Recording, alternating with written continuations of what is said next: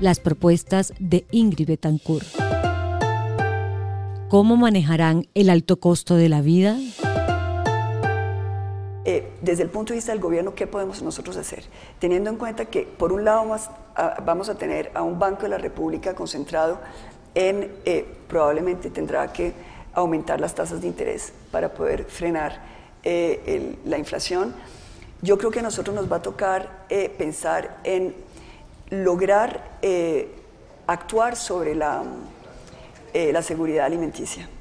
Es decir, mientras que logramos eh, enfriar la economía, eh, vamos a tener que tomar medidas que nos permitan darle comida a las personas más afectadas por estas, por estas realidades. Esto quiere decir que de manera transitoria eh, vamos a tener que ir a comprar directamente al productor, ir a entregarle a los eh, más afectados, a los colombianos más afectados, subsidiar, nos va a tocar subsidiar los alimentos, eh, no desde un punto de, precio de mercado, pero sí eh, subsidiar a los más afectados, estratos 1, 2, probablemente 3 también. Y, esta política, es decir, va a afectar obviamente nuestra, nuestra capacidad, digamos, es decir, va, a afectar la manera como distribuimos el gasto público. ¿Cuál será la hoja de ruta del petróleo en el nuevo gobierno? Yo quisiera que Ecopetrol fuera la punta de lanza eh, de la política de transición energética en Colombia. Entonces, si nosotros queremos hacer que Ecopetrol vaya moviéndose hacia ser, digamos, esa empresa que nos va a permitir a nosotros ser, em, desde un punto de vista de generación de la energía, llegar a ser totalmente limpios, pues uno sí podría pensar en que esa venta eh, pudiera ser parte de esa estrategia.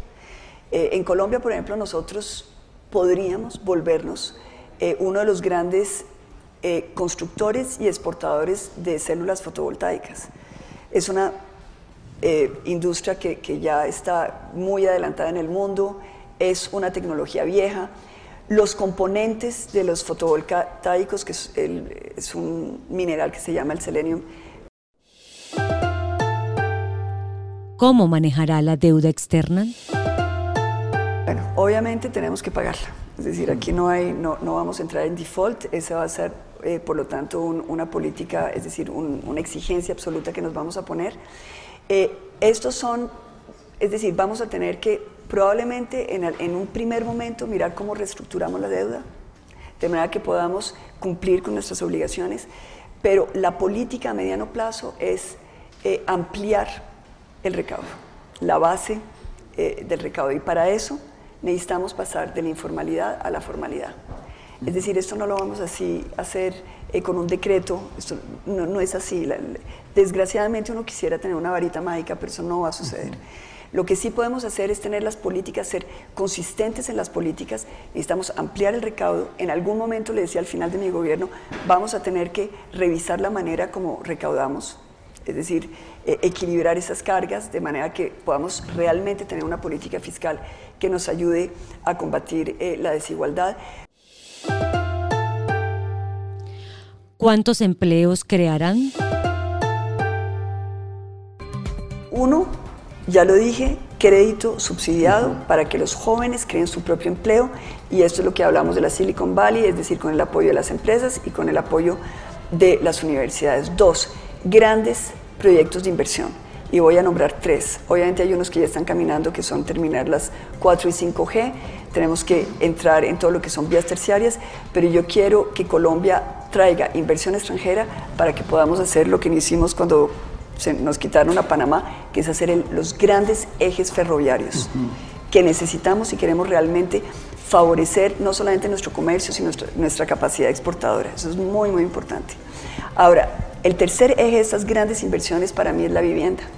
Yo he hablado de crear eh, espacios, las llamo ciudades nuevas, espacios que vamos a concebir en terrenos baldíos o terrenos del Estado, es decir, vamos a mirar dónde el Estado tiene esos terrenos y vamos a llevar todo, eh, agua, electricidad, alcantarillado, todos los servicios, pero adicionalmente educación, salud, vías, ciudades ecológicas, de manera que la gente pueda ir a tener, acceder a un patrimonio.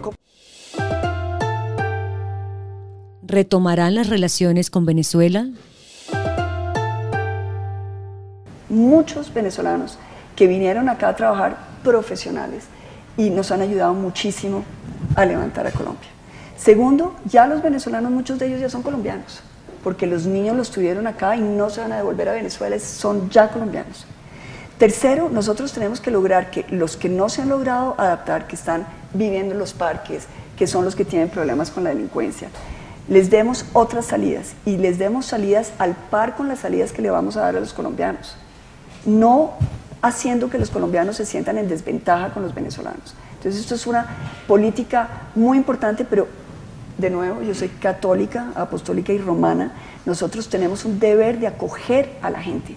Ellos nos acogieron cuando Colombia estaba en muy mal momento. El agro, la nueva economía con potencial. La agricultura colombiana, que es una cosa que, que es muy interesante, el 70% de los alimentos que producimos viene de agricultura familiar. Eso quiere decir que nosotros como Estado tenemos que ir a buscar esos productos y llevarlos ahí en la localidad a donde se necesitan. Tenemos que ayudar, primero, comprando los productos a esas familias que necesitan vender, que muchas veces no venden porque no está la carretera, porque no la vía terciaria, etc. Y, y son soluciones micro que tenemos que hacer. De manera que la gente en sus espacios tengan de qué comer y no boten la comida. Que ese es también uno de los problemas que tenemos, que llegan a Corabastos, los productos llegan y se los devuelven, se pierden, se, se, se pudren, se botan cuando hay gente muerta de hambre. Entonces, esa racionalización la vamos a trabajar en lo micro. ¿Harán o no una nueva reforma tributaria? Yo pienso que vamos a mirar si el país va a estar listo para una reforma tributaria al final del gobierno, pero no en los primeros años. O sea, en los primeros tres años de su mandato no va a haber reforma tributaria. No va a haber reforma tributaria. Lo que va a haber son ajustes. Primero, yo creo que nosotros tenemos que pensar en esta época de pandemia, en esta época de crisis, con todos los cuadros que tenemos, vamos a pedir una contribución solidaria. Yo creo que aquí lo que tenemos que hacer es primero tratar de no aumentar el déficit. Entonces, tenemos un hueco más o menos de 7, 9 billones de pesos anuales que tenemos que ir a, buscar.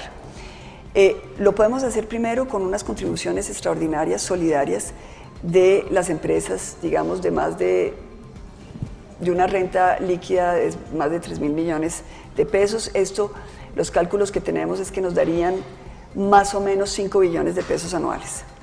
Después de esto tenemos que hacer algunos ajustes de pronto eh, sobre el impuesto de industria y comercio. En este momento lo estamos eh, descontando del impuesto de renta. De pronto lo que tenemos que hacer es eh, deducirlo de la base grabable y esto nos puede generar unos 2 billones de pesos adicionales. Y después tenemos que mirar cómo vamos a eh, mejorar eh, el gasto de la nación, volverlo mucho más eficiente. Obviamente usted sabe que mi política de entrada es ir tras los recursos de los corruptos. Eso nos va también a generar ingresos. ¿Cómo aprovecharán la tasa de cambio competitiva? Yo creo que es muy importante que no dolaricemos nuestra economía, es decir, yo creo que eso es parte de la, de la independencia de un país. Eh, yo creo que la política macroeconómica en Colombia ha sido una política, eh, digamos, prudente, eh, que nos ha permitido desarrollarnos y yo creo que eso es algo que yo quisiera salvaguardar. A mí me preocupa mucho la idea de que el Banco de la República pierda su independencia. Yo creo que la macroeconomía la tenemos que manejar con mucha prudencia. Independencia de decisiones, porque la nombra prácticamente el presidente. Sí, la nombra eh, prácticamente el presidente, pero sí tiene autonomía de decisión.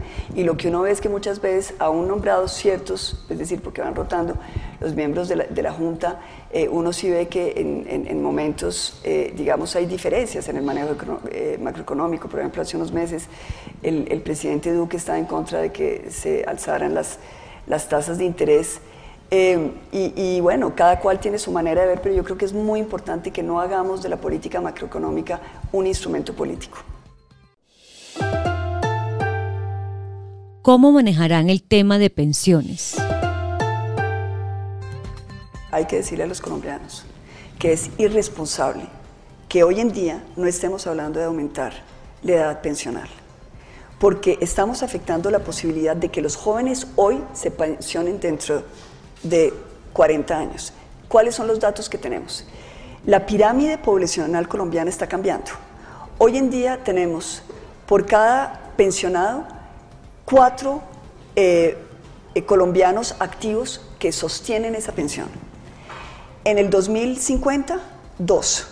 Y en el 2070, uno.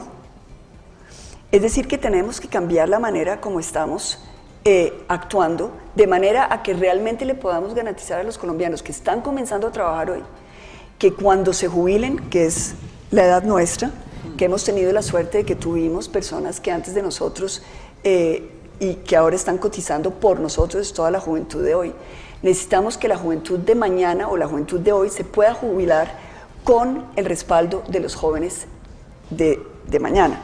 Por eso nos va a tocar en este momento presentar un proyecto de ley que cambie la, edad pensional, no para ahora, pero sí para dentro de 10, 20 años. Y eso es algo sobre lo cual tenemos que trabajar. La República.